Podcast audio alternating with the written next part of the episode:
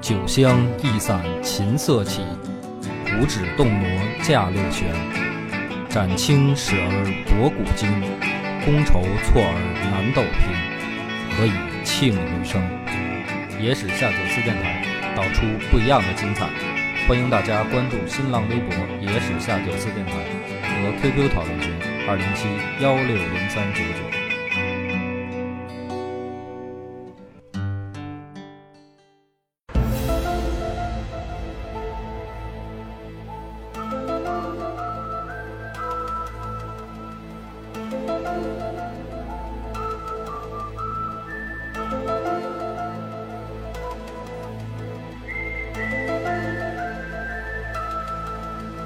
大家好，欢迎收听《野史下酒》，我是主播恶把波。大 飞，老番仔，咱们这一期聊一个，讲一个野史故事，嗯终于这这有点像这个回归咱们这最早的这个节目了啊！现在就我们仨人啊，这期嗯咱们这现在都快变成正史了。当然小说演绎吧，但是老讲正史。咱之前讲过一期，不知道你们俩还有没有印象？有一那个阴兵啊，就是啊阴有兵印借路象那期，啊知道吧？那个打仗的时候碰上前面有军队，结果不是真不是活人，嗯都是影儿。嗯，这一期呢有点像，但是呢这个还不一样，不一样呢就是说不是闹鬼，但是呢是野史，正史里面没有记载。这故事出在哪儿呢？出在这个有一本书啊，叫《独异志》。嗯这《独异志》呢，是一个唐朝的伙计写的，这个伙计叫李冗。嗯，然后呢，这个《独异志》这本书呢，后来这个就失传了，丢了嗯就是原本就没了啊，没了。然后后来呢，据说的现在能看到的呢，是明代的这个《拜海》，嗯就是也是一本书啊，里面收录的，收录一部分。对，收录一部分。就是原来据说这本书有十卷，嗯， 《拜海》里面呢，可能差不多也就收了三卷，把精华提炼了一下，是吧？不是提炼，可啊就是丢了。嗯然后像这种，就比如说这不个，是我说他收录的这部分就是啊就是收录的是啊存就是进有来的的是就是吧有的啊哦，其他那些就是没了。没了啊，像这种野野史的这种这个笔记啊，或者这种这个小小的这种杂文啊，很多。你比如说像这个，就是咱们现在能看到的，很多都是说这种收录版，比如《四库全书》，它里面嗯收的就是好多已经失传的东西呢，就是本来的版本找不到了，你只能从这里面知道哦，原来还有那么一本书。嗯那这一期这个故事呢，说的是是一个什么事儿呢？其实是一件特别小的事儿，就是说在这个东晋的时候，嗯这不是又打成一锅粥了吗？嗯打成一锅粥了呢，然后这个当时呢，就是在公元的三百八十三年，那一年发生了一个就是非常有名的战役，就是淝水之战。嗯这个淝水之战呢，它的这个就是著名程度啊，相当于就是说这种什么官渡赤壁嗯呃，就是像白起那种，就这类的战役，为什么呢？以少胜多，嗯以少胜多，而且是决定这个两个，就是两个政权存亡的这么一场战役，生死战。哎，生死生死大决战。那么这个咱先讲到这儿呢，先插一段儿，就是小时候，反正你听没听过？当时就是小时候，估计小学那会儿啊，嗯有有一阵儿特特火的一个这个话题，就是什么百慕大三角啊，有什么这个就是就是丢了这对船或者飞机什么的，对到一个区域就没了。对你包括那个机器猫，好啊像有一张也专门写这过、这不就就是世界性的吗？对啊啊，然后呢，还就是小时候有有有一段特兴这个，然后就是说对什么，比如说飞行员啊、嗯，飞着飞着，然后这个就就没了，对，然后可能这个过了什么多少多少年，就飞出来了，又又出来了嗯啊。还有我看那个就是什么世界十什么十大这个谜案，谜案里面不是什么十十大穿越事件吗？就是说从老照片里面拍出来有，比如说照片里面有一个特别边边角角的一个人，然后穿的什么啊，嗯哦跟跟现代人似的那种的啊。还有一个案例说是那个有一人突然出现在什么，就是好像那意思什么英国的一个什么大街上，嗯然后的这个跟神经病似的，然后车给撞死了。嗯，撞死了以后呢，从兜里一翻，翻出来的好多都是就是那种就相当于当时的那个就是报纸啊什么的，就是对特早之前的钱币、什么怀啊表、什么这堆，然后就查这个历史资料，发现真有一个人在哪哪哪年就丢了，啊，就是有这样的事件。这样的事件它有什么意思呢？就是说，这个有没有穿越这个事儿到底？就是现在也就也不是现在了，前一段嘛，啊这个穿越题材最近也比较火啊，特别火，对对吧？嗯就是大各家种穿越戏啊，就是是恨不得这个这个上厕所一冲马桶就穿越了对这个。那么咱们讲这个故事呢，就是说在这个有一场是东晋啊跟这个前秦的他这个决战的时候，刚才咱们说淝水之战嘛。那么这个东晋呢，有有一支部队啊，他的这个将领就是带领着往前线去增援。这人呢，这将领叫王鹏。那么据这个野史笔记记载呢，这哥们儿应该是带了差不多一千一千五百人到这个两千人，差不多就是这样一个规模的一支小部队。他呢就赶紧的想去前线增援，他知道前面已经打起来了，就是这个前秦的嗯苻坚的军队啊，跟这个东晋的部队已经干起来了，他很急着增援。那么从他这个增援的出发的，就是到了这个就是前哨站啊，到前线的这个距离差不多是什么呢？半天时间就可以赶到。嗯，但是呢，这个奇怪就奇怪在，据这个史料记载啊，等王鹏这支部队赶到的时候，这个淝水之战，就是第一次的这个前哨战啊，已经打完了。结束了，哎，他等于说呢，延误军机，延误了多少天呢？三天。嗯，这事儿就特别奇怪，就是说，你半天能赶到的是这个是这个路程啊，你竟然走了三天才到。那肯定人家会问你是不是为战跑了，对躲哪儿了？就就是说啊对，对而且你想啊，就是说这个已经前线吃紧了，那么这个将领他，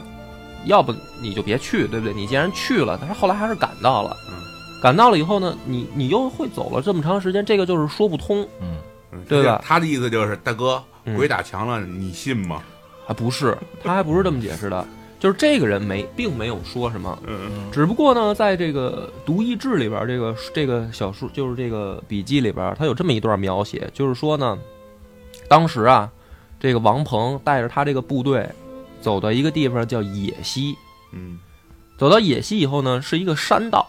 就是有点那种一线哎天一的线天的那那个啊，也也没那么险啊，反正就是山里就是边儿，两边都是山，就一小夹道儿，哎，山里边儿哎。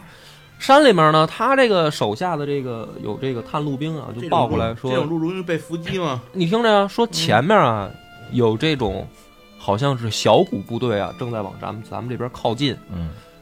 看着呢有点像是就是从战场上败退下来的。原文写呢叫偃偃旗潜潜行山道，偃旗呢偃旗息鼓嘛，嗯就是说是就是旗帜已经都都割下了，恨不得嗯就不不打出来了。不知道是哪儿的兵，哎，不知道哪儿兵，有点像是前线败退回来的。但是呢，有一点很肯定，就是不是咱们的人，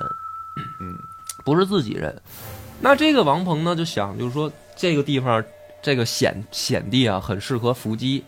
咱们就埋伏好了，打压一头打压一手。 然后呢，这个事情呢就很很顺利的，他就是埋伏起来。等这路兵过来以后呢，他两边就开始拿这个弓箭啊射他。射他以后呢，按照书里边说呢，就是打了以后，这个来的这个部队啊，就是人马，就是反正就是被打一个瘪鼻瞎眼嘛。可是没过多久，就奇怪的事儿就发生了，就是这支部队好像缓过神儿了以后呢，就开始反击。嗯，反击了以后以后呢，这个书里面用的词儿就就是“必”，就是那个，就是我记得咱们那个讲光武中兴的时候，不有这个字儿吗？“必”就是特别大的一声儿。嗯然后呢，有器鸣，火焰出，声震于野。新武器，哎，新武器。然后呢，北府兵呢，就是说的这个王鹏的部队呢嗯，有中火焰者，遂仆地，血流不止。这个事儿我当时读了就觉得挺奇怪，就是说，你看啊，险地又是一支败退下来的部队，嗯他们去打伏击，嗯然后还已经得手了。嗯结果呢，这支部队缓过神来反击，反击后亮出来了一种武器。这种武器呢，你从这样的描写就可以知道，这个当时的这个人啊，他不知道是什么东西，嗯他就只能从声音啊，从这个一些就是其侧他面的去描描述写，对，就是说这个什么样儿出什么声儿，然后人家被打中了以后什么表现。你说你要是知道，说这这就他妈叫机关枪，不就完了吗？他明显是不知道，而且呢，中火焰者血流不止，这事儿就有点奇怪。你说火烧的可以把你烧焦了，嗯对，对吧？把你这个烫死，但是中火焰者血流不止这事儿就挺奇怪的，怎么会血流不止呢？烧女的身上了，啊，然后呢，这个 这个事儿呢，讲到这儿呢，就是也并没有说，就是他们还是觉得很正常嘛，可能是对方发明了新武器啊。后面写着呢就怪了，说一开始的时候呢，这个王鹏也被打懵了，就是没想到这支部队战斗力这么强 啊。嗯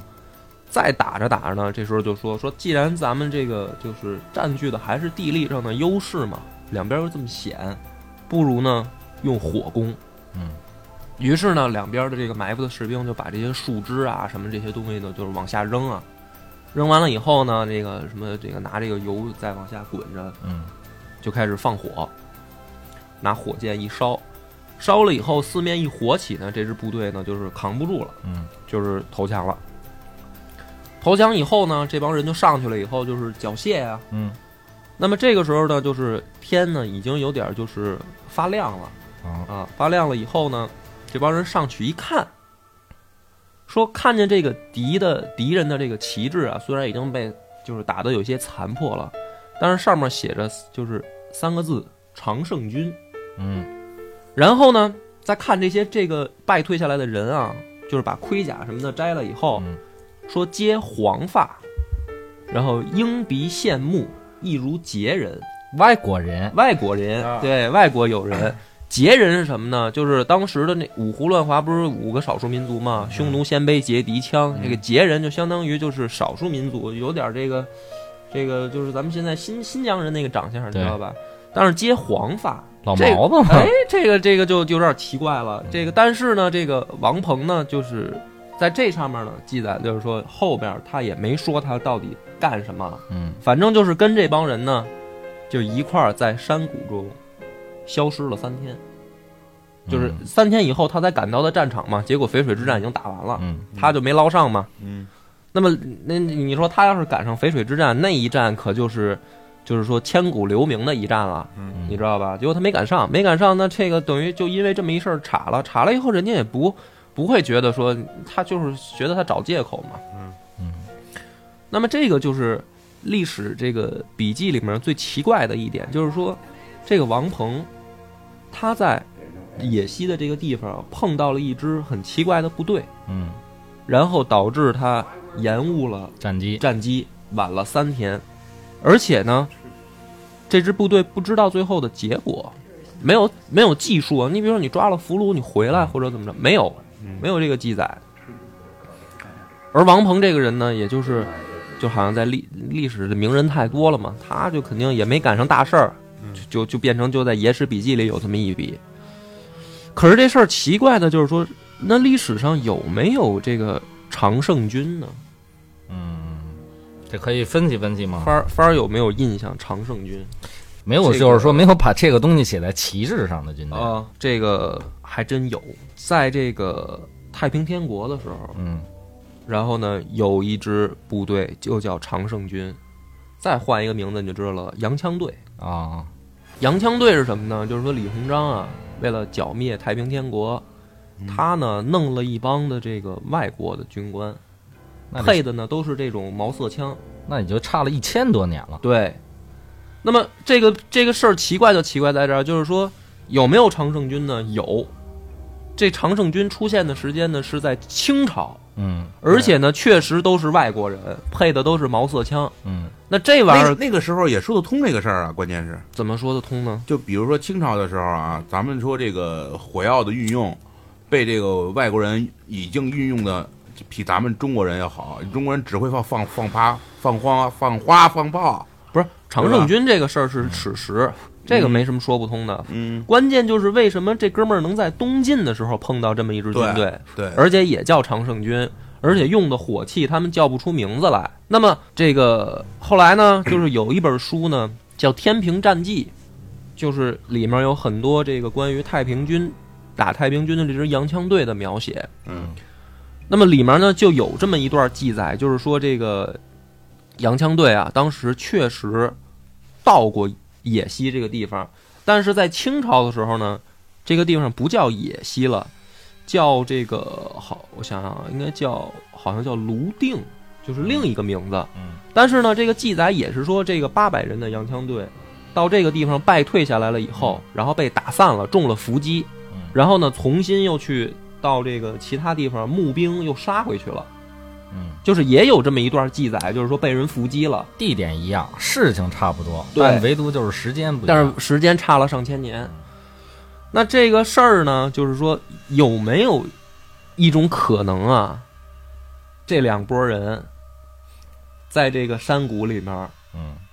就是遇到来了一次穿越时空的爱恋哎，穿越时空，你也不知道呢是谁穿越到谁的时空了，反正是看见前面的就打了一仗，打了一仗，而且呢两边都不认识，嗯，两边都不认识呢，然后打了一仗呢，两个部队呢就在山谷里面就不知道这三天干嘛去了，也许是进行了一番交流啊嗯。总之呢，就是三天之后，王鹏呢带兵赶到战场嗯，然后呢一千多年的以后的这个戈登，就是洋枪队的这个这个指挥官啊，嗯也带着人就杀回到这个太平天国的战场。两边又继续回去了，回去了以后呢，两个两边的历史资料呢，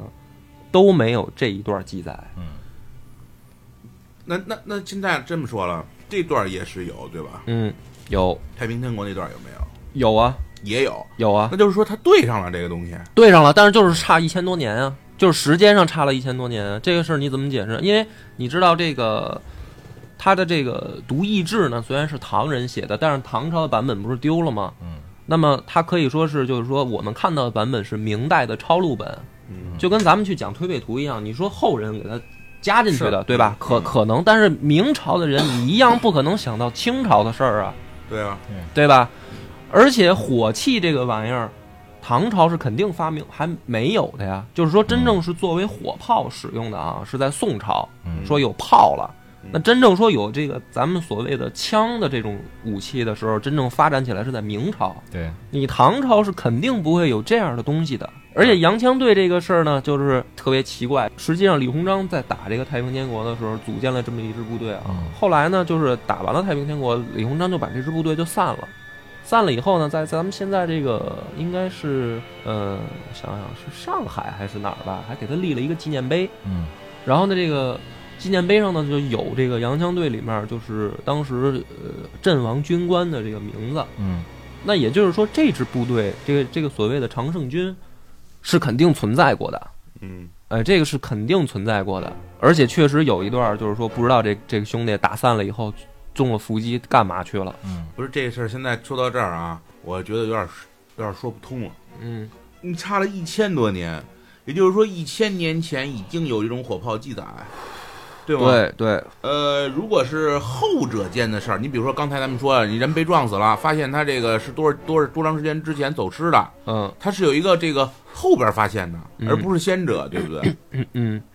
那对啊先者这个事儿，你怎么怎么来怎么来呃这个说通这个事儿？对，而且同样排除了人为的这个编纂的这个成分，因为那个编纂的时间点在明朝。嗯，那就是说，像咱们节目之前刚才所说的，会不会在这个山谷，就这个地理位置上，嗯，是有这种奇特的？不是你奇特不要紧啊，咱们就是咱们因为有一个引子啊，咱们刚开始说的是穿越，对吧？对，你现在先把一千年以后的事儿穿过来了，嗯他也有可能是这个，我我觉得啊，可能是比如说咱们就是脑洞大开一下啊，就说在这个山谷里面嗯有一个这个时间时间隧道，嗯就是说不，时间隧道没关系啊，嗯但是时间隧道你是先把一千年以后的事儿推进来了，嗯，对，咱们现在这个咱们按照现在正常就是思说，维啊，可能啊，就是说，在这个山谷里面有一个这个时间隧道。啊，这个个时间隧道呢，假如说它的这个时间呢是跟咱们现在这个时间呢是不一样的，它可能比如说它它不管不管过一千年一万年嗯，它那个时间点可能就停留在某一刻。然后呢，唐东晋的时候呢，王鹏这支部队进了这个时间隧道，到那个时间点了。嗯，然后到了清朝的时候呢，戈登这支部队那也进了这个，那你只他们能这么这么来解释这个事儿，就是说世间万物都是安排好的，嗯才有可能你把一千年以后的事儿嗯搬搬到前边来，或者说换一个角度，就是说，嗯它这个时间空间里，不管谁进来，哎都可能在都可能被搬进来了同一个点。对对，可能他戈登的那支部队进来的时候，他也会产生一种错愕：为什么我能看到以前的这种部队？我还跟人干了一仗。所以对其对，而且这个事咱儿们是按照正常思维啊，就是如果是这个当时戈登的部队碰见的这个事儿啊，嗯，我觉得这个事儿是能说得通的。嗯因为什么呢？因为很在很久以前，在这个地方确实有一场战役，嗯对吧？嗯你碰到了这个，那可能会就是有一种真的时间穿越的对接，嗯，对吧？嗯之后呢，但是他现在这个事儿啊，咱们现在说的是他一在一千年以前嗯，把一千年以以后的仗打还了，还没发生的事对儿，嗯，碰到了未来的人，对然后呢，也改变了，就是改变了历史。其实，对不然他就赶到战场了。对啊他赶到战场的啊结果可能，当然也也是他们赢了，但是他可能就在历史上他就出名了。嗯他没赶到战场，这王鹏这人在历史上就是没人写了嘛，嗯就只有这《野史笔记》里有这么一段。嗯，所以说这那个历史就是说，好像被时改间变了，穿越可以就是说双向的穿越，哎往前哎，或者往回，对对吧？对，那就是说，在这个时间点上，嗯它就是重合。而且我认为这三天的时间，其实他们在这里的经历、打仗也好啊，它嗯这个时间并没有在咱们普通的时间轴上发生。对，哎不，嗯他他的历史被改变了，就是说他是影响咱们现在的这个时间轴了。对啊，这事儿就很奇怪。那刚才咱们说的这个都是野史啊，嗯都是都是这个，因为《独一志》它是野史，里面它记载了好多乱七八糟的事儿呢，就是有的就是你你就就看着就觉得就是挺扯淡的了。那么正史里边呢，晋书的这个刘牢之传，刘牢之这个人是谁呢？就是他不是去增援嘛，王鹏不是去增援嘛，增援的就是这个刘牢之，嗯就是他打完了那个前前哨的那那一仗。嗯他这一仗里面是这么记载的：说前秦苻坚遣梁城率五万人屯洛间，就是说指的这个战场的地点。嗯然后呢，谢玄遣遣刘牢之以精卒五千拒之，这是正面战场发生的，当时正在发生的事儿。然后呢，使秦军势强，晋参军刘袭、诸葛球、郁敬等王鹏援军。这里面这个人王鹏就出现了，就是说什么呢？嗯说前秦的部队人多呀，他们就劝刘牢之说：“你先不要打，你等咱们援军到了再打。嗯，”结果呢，王鹏来晚了。哎，结果呢，这不是结果呢，刘牢之不不同意，嗯，说这个趁夜渡水呢，斩梁城及其里梁军等秦将，就是他搞了一场偷袭，提前把这仗就开始打上了。嗯然后呢，又分兵断其归金，秦部骑崩溃，征复淮水，抛尸一万五千具。这是正面战场就开，嗯就是已经打完了。然后秦晋洛间之战，晋广陵相刘牢之兵贵神速，不待援军，以五千之卒大败前秦五万之众。嗯那么为晋军取得淝水之战的胜利，就是等于奠定了基础。嗯这个是正史的一段记载，就是说当时有没有这样一支部队正在往他那儿去增援他呢？有，有，嗯率领的人就叫王鹏，而且两个人去劝主帅说：“你等这支部队。”结果他没等，他先打了。那这个是正史的记载。所以这件事儿呢，就是说，此因为你看，咱们就总结一下啊，就是说你从两个史料的侧面描写，都是野史，发生了同样一件事儿，嗯，而正史对这件事儿呢，其实是侧面的肯定。侧面的肯定了，就是说确实有这么一件事儿。那么这个就是等于有意思的地方了。嗯那么究竟你说在咱们这个世界上有没有时间穿越这么一回事儿，我一直认为是有的，啊是吧？因为你像这个咱们就是讲月球来客那你边，嗯看他这个就跟咱们之前讲阴兵那个不一样了，对吧？对阴兵那个是什么呢？就是说你看的是一堆录像，对那个感觉是一堆影儿，你跟他接触不上。对这个不一样，这个是真人干了一仗，还改变了历史的轨迹。就首先说，咱们从穿越的角度说，这个事儿呢，我也能认可，嗯他能穿越，嗯，真干了一仗。就是我觉得可能也没准儿啊，比如说再往后过多少年什么的，然后发明出了这种就是时光机器，时光机，或者说知道这个原理了，怎么就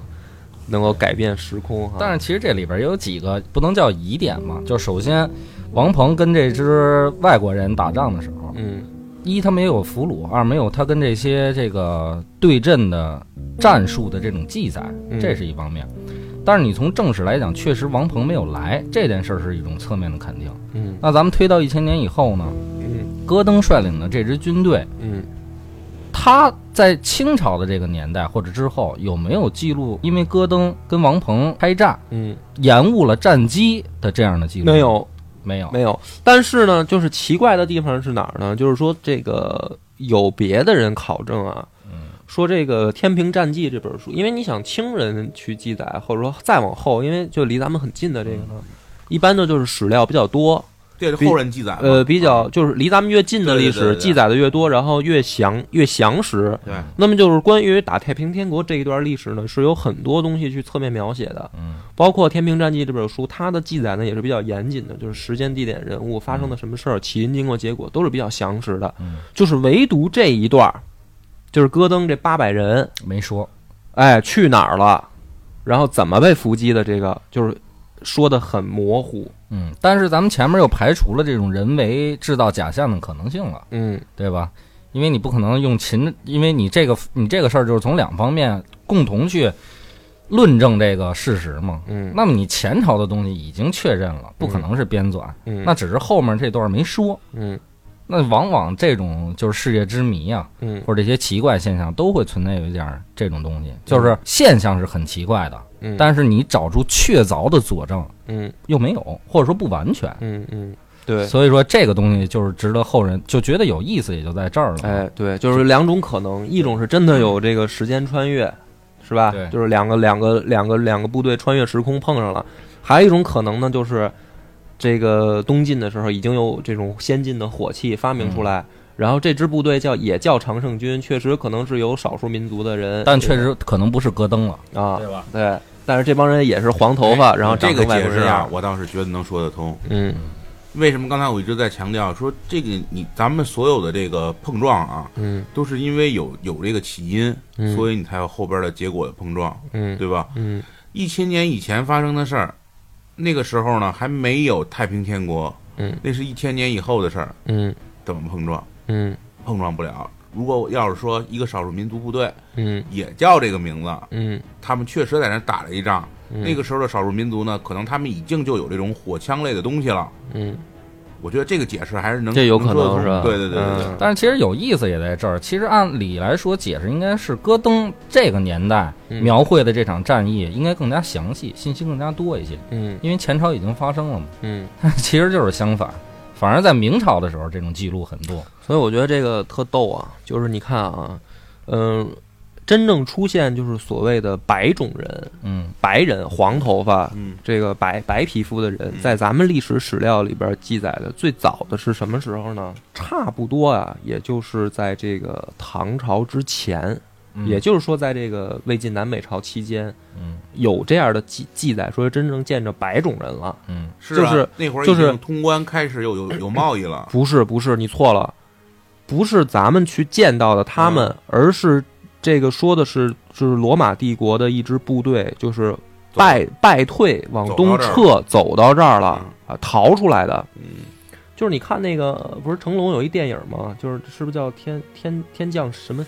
神神兵什么？嗯嗯是那个，嗯，就是那意思，就是是罗马帝国那边啊啊儿啊败退的小股部队往东跑嗯，走过了西域，然后到了咱们现在陕西境内定居下来了。嗯当时那儿有一村儿，还有后人。这个史料记载就是说，这个是最早咱们国家见到白种人。嗯那唐朝的时候肯定是见到这个，就是也是有白种人了，包括黑人都有了。昆仑奴就是黑人，嗯啊，那么这个是咱们国家的史料记载。但是你说在东晋的时候，就假如说这个这帮人黄头发、鹰钩鼻，嗯然后这个白皮肤，就是白种人，可不可能？其实我觉得还是不太可能，嗯，因为他他怎么来呢？他没法过来啊。你你开通西域之路这事儿，其实也也是也是盛世的时候你才能开通啊。当时东晋都他妈打成一锅粥了，嗯他怎么来呢？他来这儿干嘛呀？还带着还是一支部队，还有火器，他在这儿干嘛呢？嗯，对吧？你这事儿你就说不通。你比如不说通，啊的，其实我是这么想，嗯说不通的是他走到这个地方嗯说不通，嗯他发现了这个这个大陆，我觉得都能说得通，嗯嗯，但是走到你说这个这山谷里边来，嗯，这是真。说不通。而且这个为什么就这么巧就叫常胜军呢？而且你说这个意他有最意起码这字儿是中国字儿，哎，不是这个事儿有意思，就是说这个所谓的清朝的这支洋枪队，他也是外国人，嗯，对啊，他外国人，你说他会能跟中国人沟通吗？假如说能啊，就是说他在清朝他已经混得挺熟，他能说中国话，他认识中国字儿，嗯，但是你还要想一个问题，他能不能跟东晋的人沟通？嗯，语言是不一样的。他其实语言不一样，所以你就想吧，假如说这件事儿真发生了，这个戈登他知道我碰上这帮人啊有问题，嗯为什么呢？说的话跟现在的中国人说的不一样，嗯，穿着打扮肯定也不一样，但是你就像比如说你要是到欧洲碰着一支什么罗马部队，碰到一支什么这个亚瑟王的部队，嗯你能准确说出他的这支部队的这个年代吗？你说不，不出来你说不出来，因为你对不懂人家国家的这对个啊，你别说那个了，就是光咱们的少数民族在那个时候，对，他还有就别自己的说语外言国人呢了，就是中国人，啊对你啊现在真穿越回来，你说这个到一山谷里面碰着一个人，嗯打扮的一看就不知道不是现代人，但是你让他判断是哪个时代的，他肯定判断不出来，对，对吧嗯？所以，那你说这个在清朝这个就是这本书里边记载的语义不详，其实我嗯觉得也、也有原因，有也正常，因为他说不出来嗯啊，他怎么跟人说呢？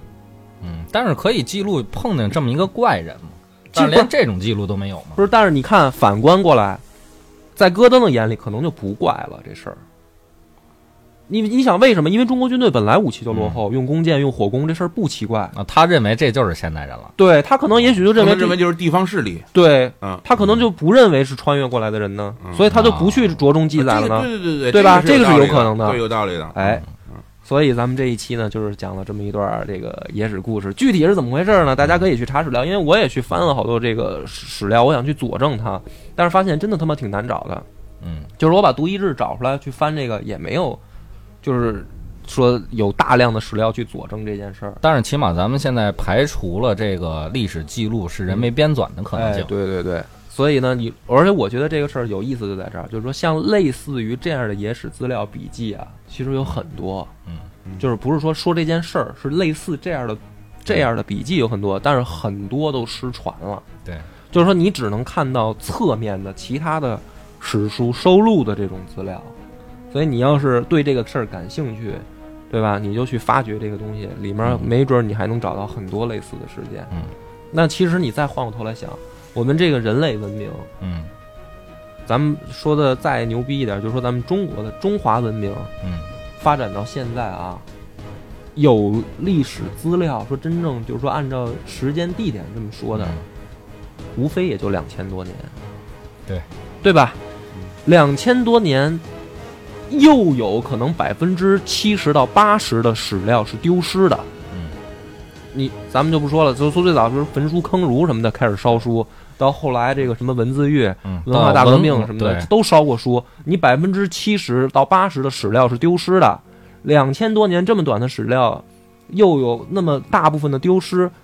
那么有没有这样什么穿越的这种事儿经常性发生呢？我觉得肯定是有，嗯，当然，恰有巧的这种东西一本儿也没见着，哎就是没有的东西一本儿也没见着。哎，对，嗯，可能是外国不是外星的首领不想让你发现这这样的秘密。就是时间管理局什么的，嗯就是给你刻撤意走了毁就是把它毁灭了，对就，是怕影响历史轨迹，其实我觉得这样胡逼的解释倒好，嗯，要不就会引起混混乱和恐惧。嗯，行，好吧啊嗯，那就这样吧，咱们这一期好，感谢您的收听，再见。